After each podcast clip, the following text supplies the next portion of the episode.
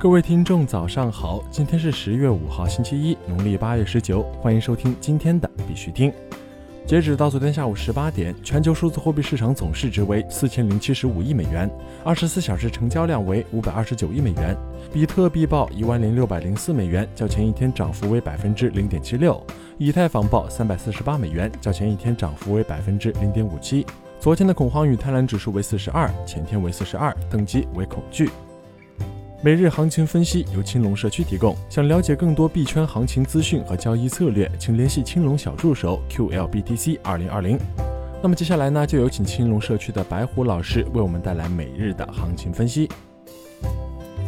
大家好，欢迎来到必须听每日的专栏之比特币精讲。今天是二零二零年十月五号。那么我们来看，十一小长假已经过了一大半。整个市场的交投是较为冷淡，呃，除了在前两天，美国总统特朗普夫妇被确诊为阳性，啊，就是咱们说的新冠，增加了市场避险的情绪，导致了三大美指集体下跌，以及贵金属，所以说比特币也快速的反应，从一万零七百多点回落至一万零三百七十八点。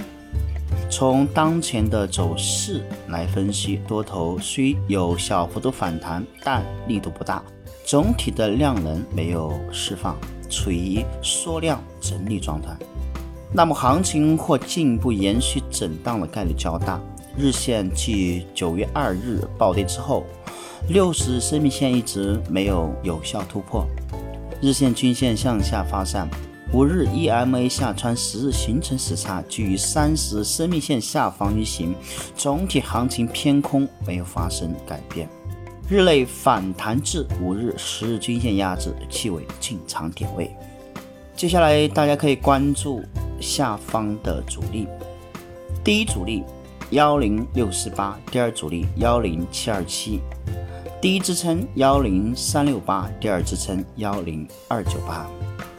好了，今天的必须听就到此为止，感谢各位持续的收听，也同时祝各位投资愉快，我们明天再会。好，感谢白虎老师为我们带来的每日行情分析。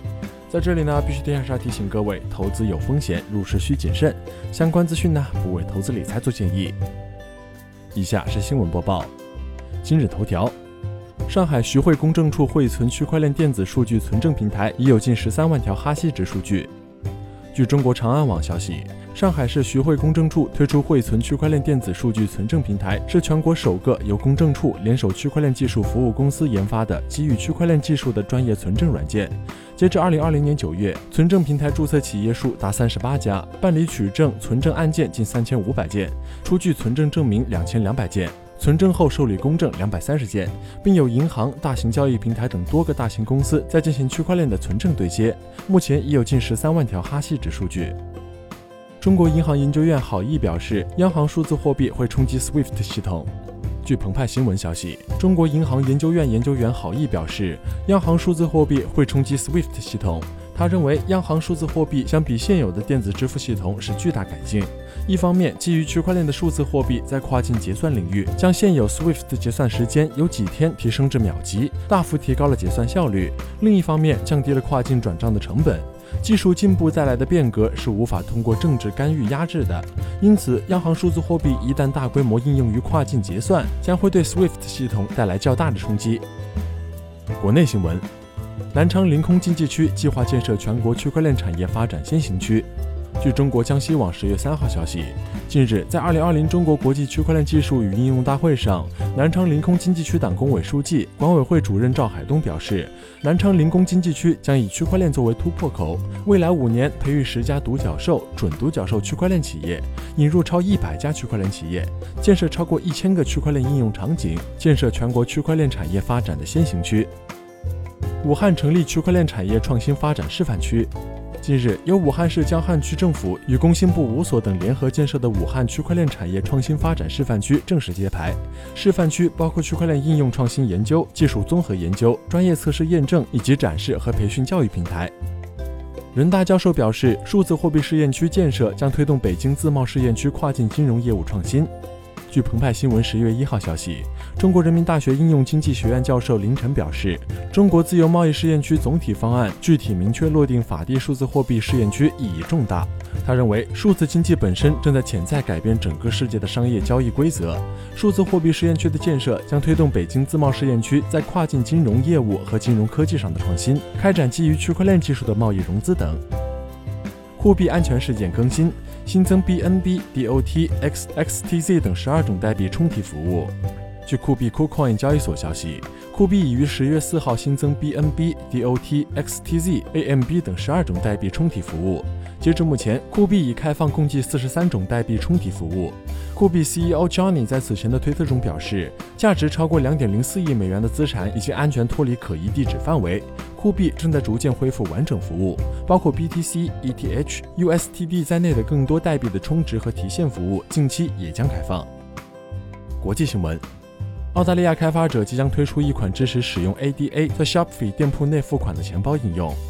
澳大利亚独立开发者 Backis 即将完成一款新的钱包应用，该应用将允许加密货币用户使用 ADA 直接在基于 Shopify 的店铺内付款。津巴布韦证券交易所旗下子公司获批可进行加密交易。据 Bitcoin News 十月三号消息，津巴布韦证券交易所首席执行官 Justin 表示，旗下子公司 Victoria Falls 证券交易所获得许可，将对比特币和其他加密货币开放上市。然而，据当地媒体报道，任何此类上市仍依赖于数字资产发行人获得监管批准。津巴布韦一些小型加密社区仍然对这项声明持怀疑态度，尤其是认为该声明并不是来自监管机构。此外，其他人则认为，虽然该声明很积极，但目前来看，津巴布韦储备银行正在实施金融科技政策，而不是加密政策。虽然交易所属于津巴布韦证券交易委员会管辖范围，但官方并没有表明对加密的态度。IMF 前首席经济学家表示，批评者说加密货币没有价值是错误的。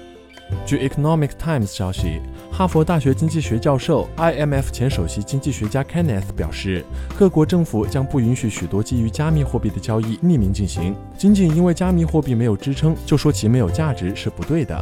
如果一种加密货币被证明在某些类别的交易中有独特价值，如果其供应量有限，它作为交易媒介就有价值；如果它作为交易媒介有价值，它可以是价值储存手段。